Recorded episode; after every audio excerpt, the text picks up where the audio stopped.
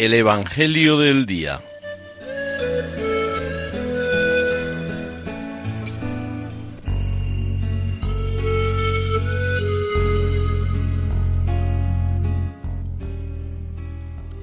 Relato de la pasión de nuestro Señor Jesucristo según San Lucas.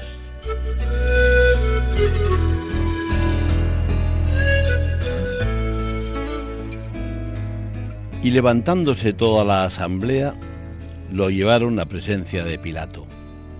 Y se pusieron a acusarlo, diciendo, Hemos encontrado que éste anda amotinando a nuestra nación y oponiéndose a que se paguen tributos al César y diciendo que él es el Mesías rey. Pilato le preguntó, ¿Eres tú el rey de los judíos? Él le responde, Tú lo dices. Pilato dijo a los sumos sacerdotes y a la gente, No encuentro ninguna culpa en este hombre. Pero ellos insistían con más fuerza diciendo, Solivianta al pueblo enseñando por toda Judea, desde que comenzó en Galilea hasta llegar aquí. Pilato al oírlo preguntó si el hombre era Galileo, y al enterarse de que era de la jurisdicción de Herodes, que estaba precisamente en Jerusalén por aquellos días, se lo remitió. Herodes, al ver a Jesús, se puso muy contento, pues hacía bastante tiempo que deseaba verlo, porque oía hablar de él y esperaba verle hacer algún milagro. Le hacía muchas preguntas con abundante verborrea, pero él no le contestó nada. Estaban allí los sumos sacerdotes y los escribas acusándolo con ahínco. Herodes, con sus soldados, lo trató con desprecio y después de burlarse de él, poniéndole una vestidura blanca, se lo remitió a Pilato. Aquel mismo día se hicieron amigos entre sí, Herodes y Pilato, porque antes estaban enemistados entre sí. Pilato, después de convocar a los sumos sacerdotes, a los magistrados y al pueblo, les dijo, Me habéis traído a este hombre como agitador del pueblo, y resulta que yo lo he interrogado delante de vosotros y no he encontrado en este hombre ninguna de las culpas de que lo acusáis. Pero tampoco Herodes, porque nos lo ha devuelto. Ya veis que no ha hecho nada digno de muerte. Así que le daré un escarmiento y lo soltaré. Ellos vociferaron en masa, Quita de en medio a ese, suéltanos a Barrabás. Este había sido metido en la cárcel por una revuelta acaecía en la ciudad y un homicidio. Pilato volvió a dirigirles la palabra queriendo soltar a Jesús, pero ellos seguían gritando, Crucifícalo, crucifícalo. Por tercera vez les dijo, Pues qué mal ha hecho este. No he encontrado en él ninguna culpa que merezca la muerte. Así que le daré un escarmiento y lo soltaré. Pero ellos se le echaban encima pidiendo a gritos que lo crucificara, e iba creciendo su griterío.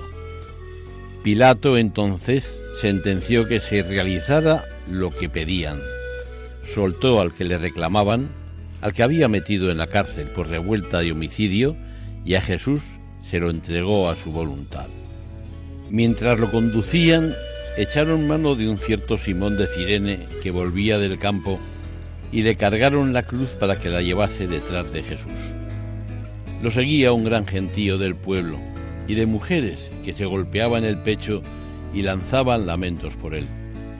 Jesús se volvió hacia ellas y les dijo, Hijas de Jerusalén, no lloréis por mí, llorad por vosotras y por vuestros hijos, porque mirad que vienen días en los que dirán, Bienaventuradas las estériles y los vientres que no han dado a luz y los pechos que no han criado. Entonces empezarán a decirles a los montes, caed sobre nosotros, y a las colinas, cubridnos, porque si esto hacen con el leño verde, ¿qué harán con el seco? Conducían también a otros dos malhechores para ajusticiarlos con él. Y cuando llegaron al lugar llamado la calavera, lo crucificaron allí, a él y a los malhechores uno a la derecha y otro a la izquierda. Jesús decía, Padre, perdónalos porque no saben lo que hacen. Hicieron lotes con sus ropas y los echaron a suerte.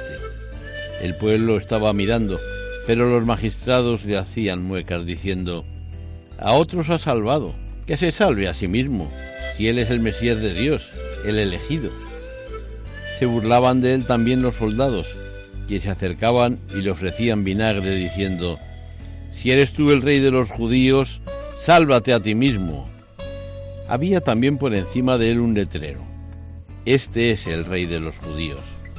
Y uno de los malhechores crucificados lo insultaba diciendo, ¿no eres tú el Mesías? Sálvate a ti mismo y a nosotros. Pero el otro, respondiéndole e increpándolo, le decía, ni siquiera temes tú a Dios estando en la misma condena.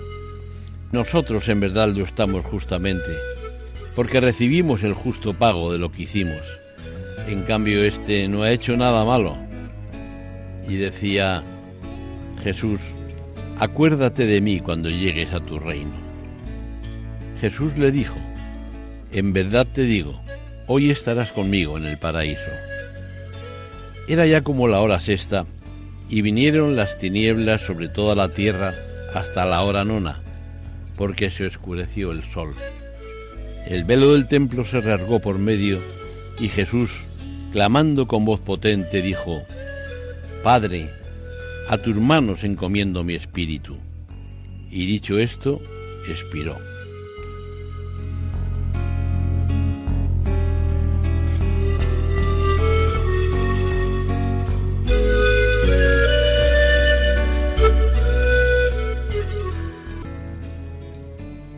El centurión, al ver lo ocurrido, daba gloria a Dios diciendo, realmente este hombre era justo.